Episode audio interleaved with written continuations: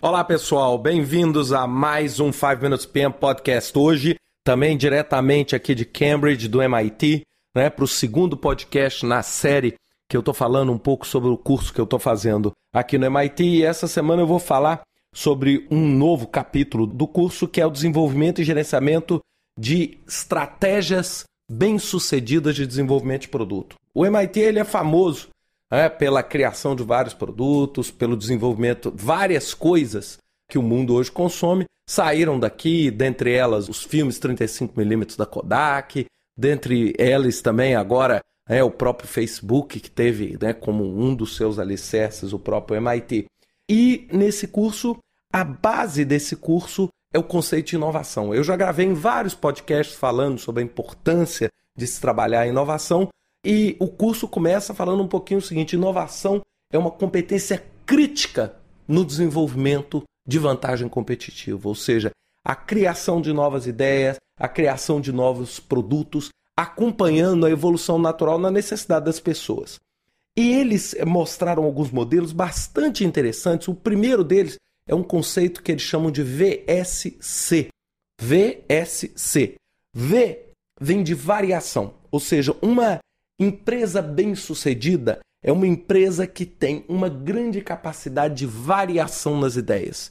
O que, que significa isso? Uma capacidade grande de gerar diferentes ideias, de ter o que eles chamam de breakthrough, ou seja, você ter uma ideia que realmente inova, uma ideia que realmente rompe, uma ideia que realmente muda a dinâmica de como as coisas estão andando. Ou seja, o mundo inteiro estava pensando de um jeito, de repente você vem com uma ideia que coloca todo aquele status quo que nós temos em desafio. A segunda entra muito na nossa área é o S, ou a seleção, o planejamento do portfólio, a capacidade de escolher a ideia certa, a capacidade de alinhar a ideia certa. Então, ou seja, não adianta eu ter uma máquina geradora de ideias se eu não consigo entender e definir quais dessas ideias eu vou levar para frente do ponto de vista de seleção. E o C, que é o último que fecha esse conceito, é a comercialização. Não adianta eu ter uma grande ideia, não adianta eu ter uma boa capacidade de planejar o meu portfólio de ações de, e selecionar as ideias que devem ir para frente, se eu não tenho capacidade de entender o processo de produção e de marketing daquele produto para eu achar o cliente. E esse curso, uma das coisas que mais me encantou no curso é que ele é um curso basicamente de cases, né? A cada três slides nós temos um case e vamos discutindo case, coisas que deram errado, coisas que deram certo. E nessa hora aí, para a gente discutir esse conceito de VSC, nós usamos o case da Segway. É, para quem não sabe, Segway é aquele aparelho que parece uma bicicleta, mas é um aparelho de transporte pessoal. É, são duas rodinhas onde a pessoa sobe em cima. É muito comum a gente ver isso hoje em City Tour, aquele pessoal, às vezes em Paris é muito comum, em Washington também, pessoas fazendo City Tour montado naquilo, é como se fosse uma bicicleta, é como se fosse um patinete, né? mas ele é motorizado. E ele foi divulgado e foi uma ideia genial, é, desenvolvida pelo cara que criou o projeto da insulina, né? ou seja, um cara genial que desenvolveu, mas eles foram, propagaram e alardearam o conceito do Segway como algo que revolucionaria o transporte no mundo, né? Que os carros não existiriam mais, que tudo seria esse transporte. E qual foi a falha desse case? Né? Esse case é muito é, é, amplamente discutido na internet. A falha é o quê? Foi exatamente esquecer, como parte daquele projeto, parte do escopo daquele projeto, o quê? A comercialização, a produção, o marketing, a avaliação do tamanho daquele mercado. Então, ou seja, foi bastante interessante essa discussão.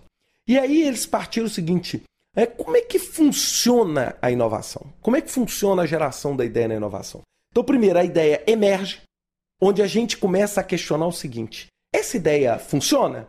Como é que nós podemos transformar essa grande ideia em dinheiro? Então, esse é o que a gente chama de tecnologias e produtos emergentes. Em seguida, nós temos o crescimento. A partir do momento que aquele produto emergiu como uma nova ideia, um Skype ou um Facebook, é o seguinte: como é que nós podemos fazer rápidas melhorias? E como é que nós podemos bater o nosso competidor? Porque a partir do momento que você tem uma ideia, é, você tem que crescer essa ideia rápida antes que algum competidor se apodere dela.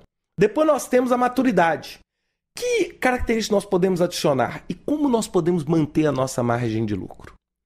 E em seguida a gente tem que entender que sempre depois da maturação vem a descontinuidade, natural em qualquer produto.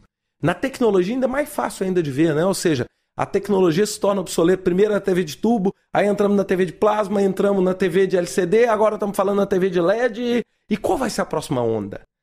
Então, olha só, toda vez que você monta uma organização baseada em projetos de inovação, você tem que sempre pensar o seguinte: o que, que vai vir depois? É, e isso tudo é baseado em dois pilares: a criação de valor e a captura de valor. A criação de valor é o que? É você criar uma ideia. É você ter uma ideia e criar essa ideia. E a captura de valor. A captura de valor é diferente. A captura é quando alguém cria uma ideia interessante e você o que simplesmente consegue transformar aquela ideia em dinheiro.